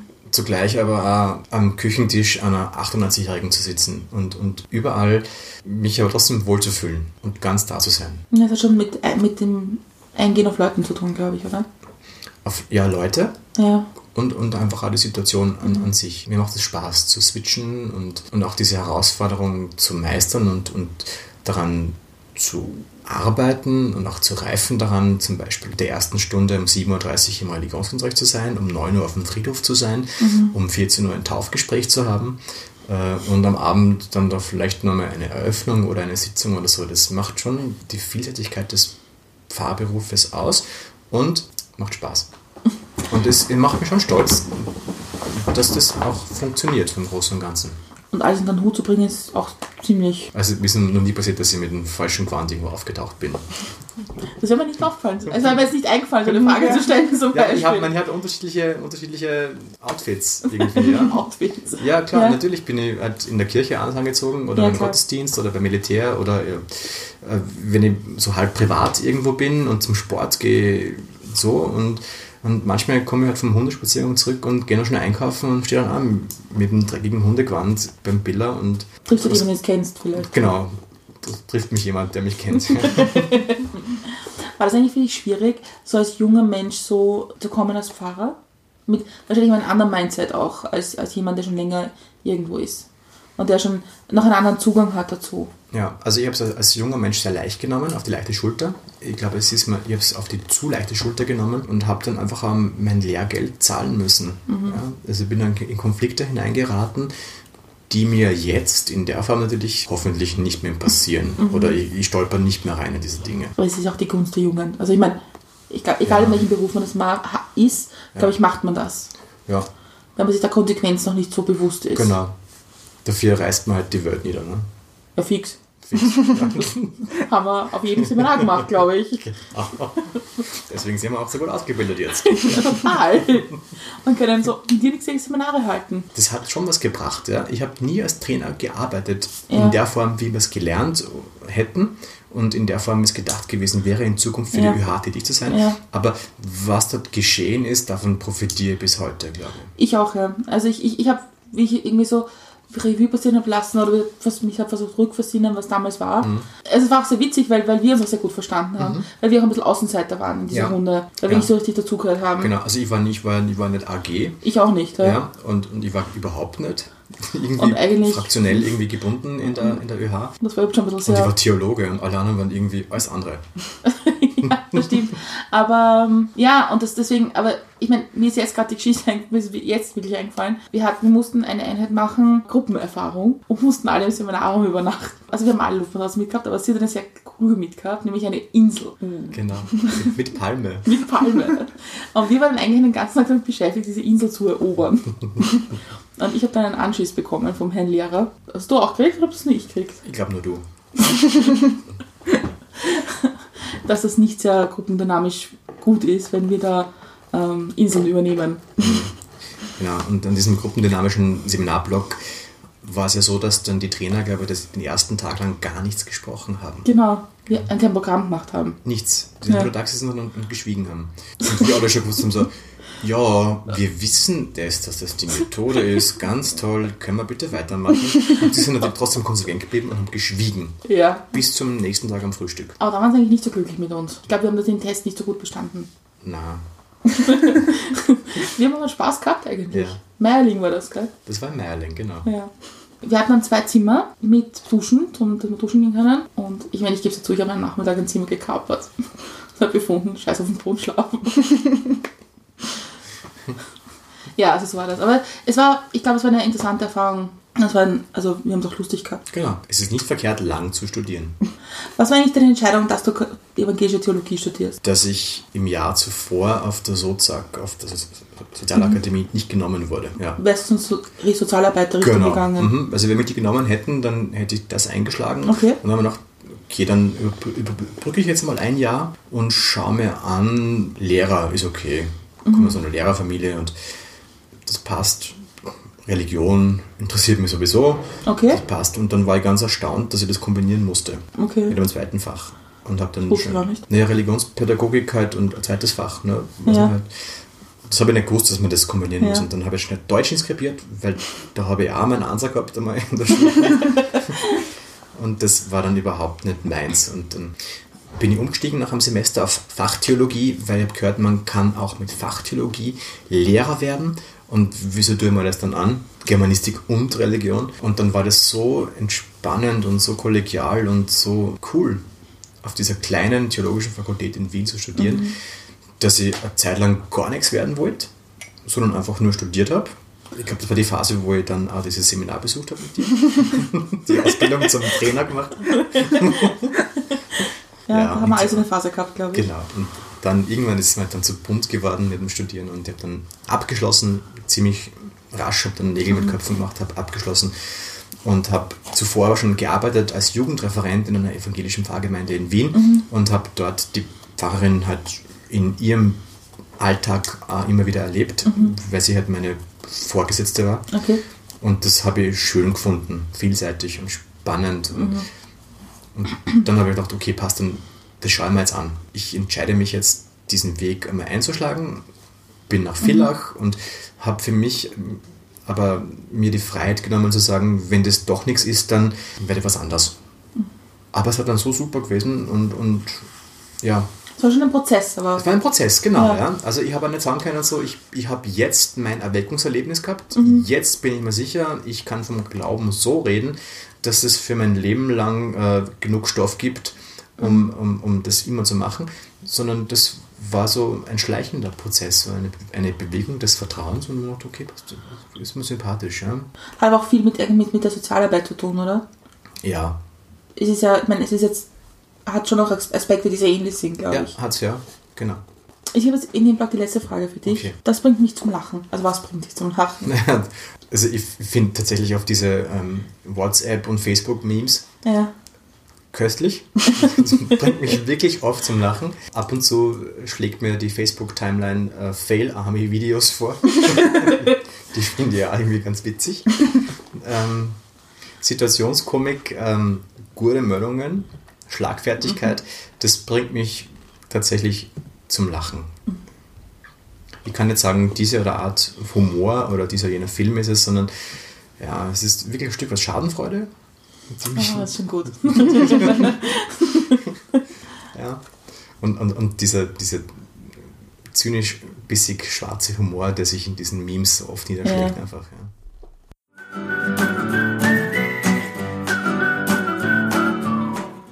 Wir kommen jetzt zu unserem zweiten Teil. Es ist unser, also sind zwei, also ein Spiel mit zwei Varianten. Okay.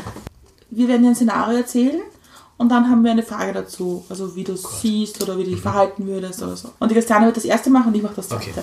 Okay, dann fangen wir jetzt mit dem ersten an. Das ist lustig, weil wir haben es vorher schon kurz erwähnt. du hältst an einem Sonntag eine Predigt. Ja.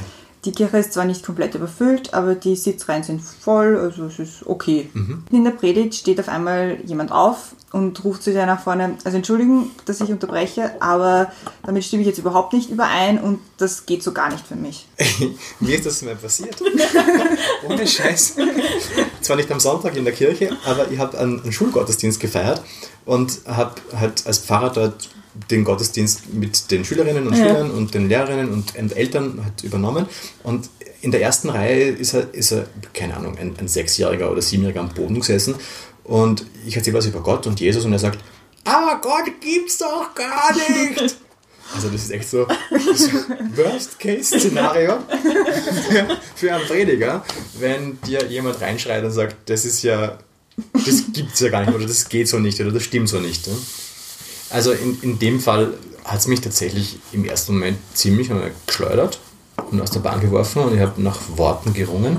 Und ich glaube, ich habe mir dann damals mit irgendeinem Schmäh irgendwie drüber gerettet. ja, also, ja, okay, aber kann ja sein, aber tun wir mal so, als ob es ihn geben würde. Ja, und machen wir auf der Ebene weiter, okay? Einverstanden? aber wenn es jemand in der, während der Predigt aufstehen würde und sagen würde, das stimmt nicht, würde ich vielleicht auch versuchen, das Ganze auf eine, mit, mit, mit Humor zu nehmen und sagen, okay, dummerweise halte ich die Predigt, ja. Das ist hier ein Vortrag und eine Diskussion mit einem zwinkernden Auge.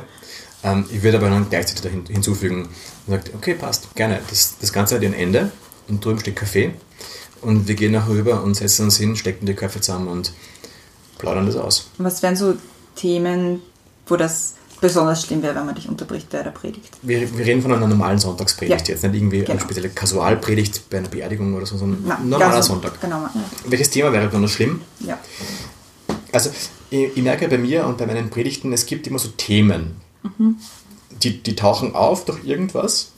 Meistens werde ich darauf gestoßen oder es ergibt sich etwas und dann beschäftigen mich diese Themen so über, meistens über 14 Tage. Und dann gingen meine Predigten, die zwei Sonntage, so ungefähr um das gleiche Thema. Das, diese Themen bewegen mich und, und die beschäftigen mich und, und die, die, die kreisen ständig in mir und, und da liegt dann ganz viel Herzblut drinnen und ganz viel Persönlichkeit und, und Persönliches. Ja? Also nichts Intimes, aber sehr viel Persönliches. Ja.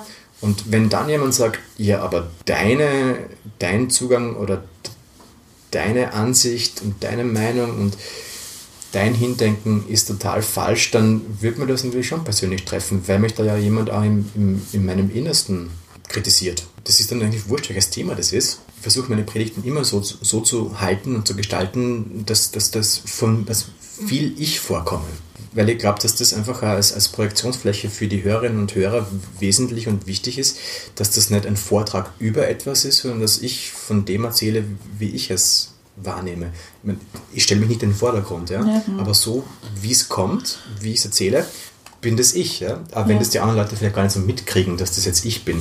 Aber es, es bin ich. ja. Es ist tatsächlich meine, mein Glaube und, und, und meine Meinung. Und wenn dann jemand halt sagt, das ist ein Blödsinn, dann, dann trifft man das ja persönlich. Ja?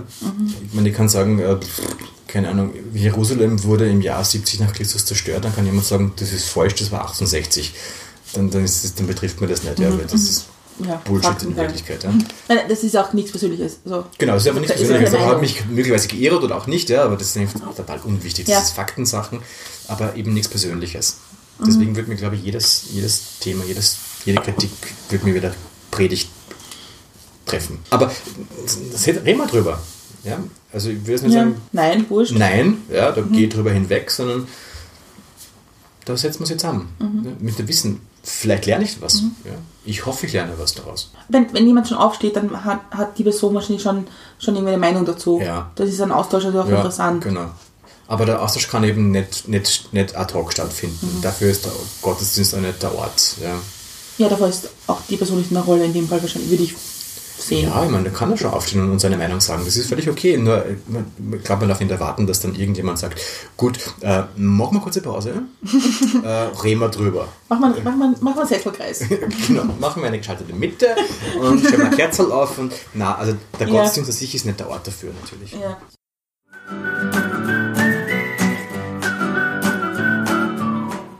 Wir kommen jetzt zum zweiten Teil von Hätte, Hätte, Fahrradkette. Und das Szenario ist jetzt wie folgt. Du kommst durch irgendwelche Umstände ins Zeugenschutzprogramm. Naja. Und du darfst dir alles neu aussuchen in deinem Leben. Job, Land, alles. Hm, Was wär's? Boah, wir fahren so unheimlich gerne an die Ostsee. Also wenn ich im Zeugenschutzprogramm wäre, was ich schon mal irgendwie jetzt so aus meiner sicheren Position heraus unheimlich cool finden würde, Krimi und so eh total meins ist, ähm, dann würde ich mir aussuchen, okay, das ist vielleicht nicht so außergewöhnlich, aber ich würde gern Pfarrer an der Ostsee sein. ich hätte gern irgendwie so einen... Ja, du brauchst einen neuen Job. Ich brauche einen neuen Job? Ja, du brauchst einen neuen Job. Okay, neuer Job. Aber es kann Das- jeder andere Job sein. das kann jeder andere Job sein. Ja. Gut, dann hätte ich gern ein Beisel. Ich hätte gern so eine Klabautermann-Bar an der Ostsee. So mit Jumsen. Genau. Ich, würd, ich, wär, ich wäre da echt gern Barkeeper, Wirt, Kellner, Koch nicht, das kann ich nicht. Aber, aber ich, ich bewirte unheimlich gern. Ich, mir macht es Spaß, Leute zu bedienen. Auch so Gastgeber sein. Ja, Tatsächlich, also Ja. ich be- gehe gern da mit einem Tablett irgendwo beim Kirchencafé herum und, und, oder mit der Kaffeekanne und darf ich nachschenken. Oder wirst nur ein, ein Stück Kuchen oder so. Ich- Das taugt mir einfach. Ja. Also ich, ich wäre ich wär wahrscheinlich, wenn ich nicht Pfarrer geworden wäre, wäre ich Kölner geworden. Ich meine, man sagt ja auch, der Barkeeper hat ja auch eine ähnliche Funktion, oder? Ja, Wie, wie ein Fahrer. Also das, aber muss nicht ständig mit Besoffenen reden. Ne? Ja, aber als Barkeeper ist es auch eine Verantwortung. dass du schaust, dass die irgendwann einmal. Irgendwann mal. Genau. Und damit schließt sich der Kreis der Verantwortung. Genau, richtig. Das, unser Zeugenschutzprogramm verändert sich auch manchmal. Ja, Und da bekommst du jetzt auch eine Aufgabe von uns, nämlich jetzt bekommst du einen neuen Job. ja. Und nämlich, du wirst Pressesprecher von VW. Wie würdest du damit umgehen? Vorher. Also ich, ich glaube, also ich, ich, glaub, ich, ich wäre ein, ein bombastischer Pressesprecher. Im Sinne von, ich, ich könnte gut reden, glaube ich. Ja. Habe ich ja gelernt, habe ich kultiviert in den letzten zwölf Jahren, 13 Jahren zu reden, vor Leuten zu stehen. Das, das könnte ich technisch, glaube ich. Aber natürlich weiß ich, woraufhin die Frage zielt. Ja? Auf dieses ethische Dilemma, einen Konzern vertreten zu müssen, der im Prinzip alle Kunden bescheißt. Das war jetzt in der zweiten Stufe, wir haben, es war mehrstufig, der Prozess. Also, also okay. Ja, aber äh, gut, nehmen wir mal die Stufe ein. Ja. Ursprungsgedanke eines, also ursprünglich, wir hatten ja noch nicht bevor wieder stehen, sondern ein Autohaus. Autohaus, mhm. Aber wir haben dann doch gesagt, okay, das passt doch, aufgrund der zweiten Stufe. Nämlich einen Konzern, der jetzt einmal nichts mit Moral zu tun hat. Ja. Und wo es einfach hart um Fakten und um vier Räder und eine Karosserie geht. Mhm. Würde, also wenn es um die, um die Haltung und die Einstellung dazu ginge, würde einfach grandios scheitern. Glaubst? Ja, total. Weil das interessiert mich überhaupt nicht. Also das, dafür, dafür, dafür fehlt mir einfach jegliche Affinität zu, zu irgendwelchen technischen, finanziellen äh, Dingen, äh, Unternehmen. Also dann doch Ostsee, Beisel. Dann doch ähm, der Klabautermann. Ja. ja. Der Wirt vom Klabautermann.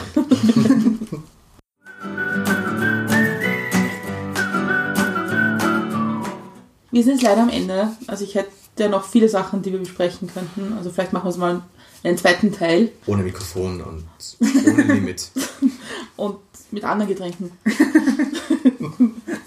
Danke, dass wir herkommen durften, dass, wir, dass du die Zeit genommen hast und so offen mit uns warst. So wirklich spannend. Gibt es noch irgendwas, was du uns sagen möchtest? Mitgeben möchtest? Möchtest du jemanden grüßen? Ja, genau. Die, die guten alten Grüße. Nein, ich möchte niemanden grüßen, ähm, aber, aber mitgeben möchte ich so ein bisschen auch das, was im Gespräch angeklungen ist, und, und zwar das ein Stück weit die Gelassenheit. Ja? Nicht alles so tot ernst zu nehmen und Dinge einfach mal laufen zu lassen, fünfmal gerade sein zu lassen und sich nicht selbst zu ernst zu nehmen und zu wichtig. Also das ist auch vielleicht so einer meiner Glaubenssätze. Irgendwie, ne? Nimm den nicht so wichtig. Es gibt eh jemanden, der größer ist. Das ist eine gute, gute Einstellung. Dann haben wir noch die Abschlussfrage, die jeder Gast von uns bekommt. Wie trinkst du jetzt deinen Kaffee? Schwarz wie die Seele.